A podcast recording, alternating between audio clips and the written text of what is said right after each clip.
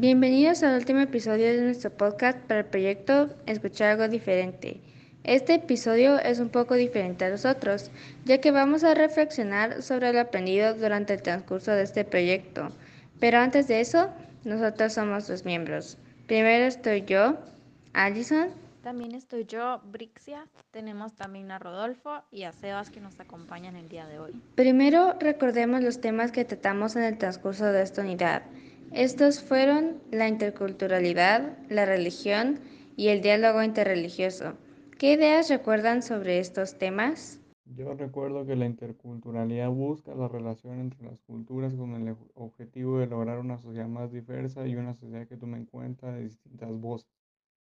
También me acuerdo que la interculturalidad es distinta a la plural, pluraculturalidad o multiculturalidad porque esas solo hablan de la existencia de distintas culturas, pero no de su aceptación y relación.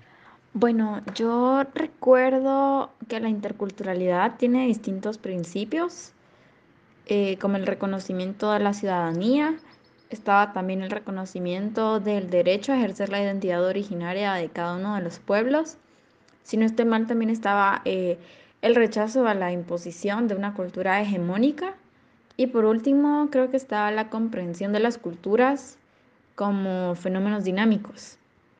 Y también agregando, también me acuerdo que eh, se logra la interculturalidad y estos principios a través de distintas etapas.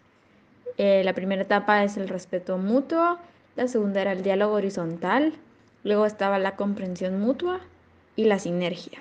Sobre el tema de la religión, y recuerdo que la religión es un conjunto de creencias, sistemas, costumbres y que esta es la creación de la experiencia de un grupo de personas que genera razones para la forma de vivir de este grupo. Asimismo, recuerdo que hay varias ciencias que estudian la religión y distintos aspectos sobre esta. Yo recuerdo algo de que la religión es un hecho y de que éste debe ser analizada desde una perspectiva grupal e individual. También recuerdo que lo que crea la diversidad de religiones es la diversidad de las experiencias de los grupos que las practican. Si no recuerdo mal, en el episodio pasado hablamos sobre cómo el diálogo interreligioso era un compartir mutuo de experiencias entre distintas religiones y sus, miembros, donde se deja al lado los prejuicios y, otras, y, otros, y otros aspectos que puedan dificultar este compartir para lograr encontrar la paz y obtener una sociedad más progresiva.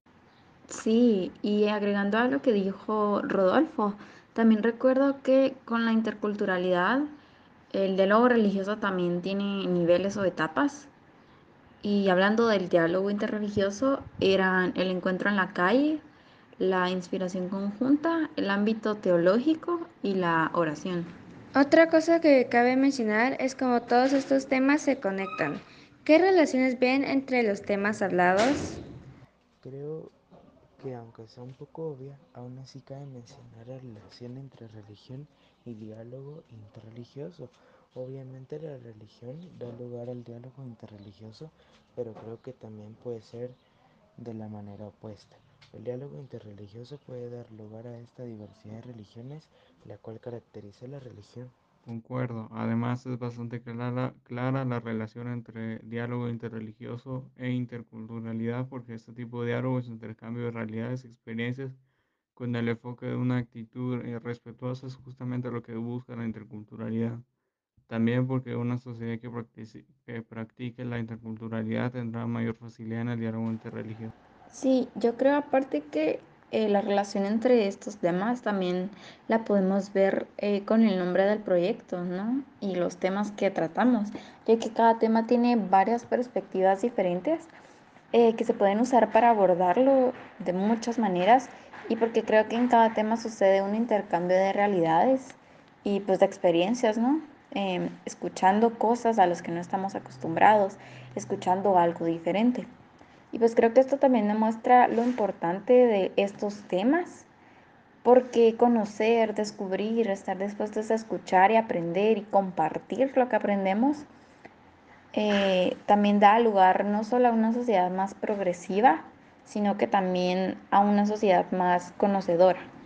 Muy bien, esto ha sido todo por hoy. Gracias por escuchar nuestro último episodio. Esperamos que les haya gustado y que hayan disfrutado del podcast hasta ahora. Adiós.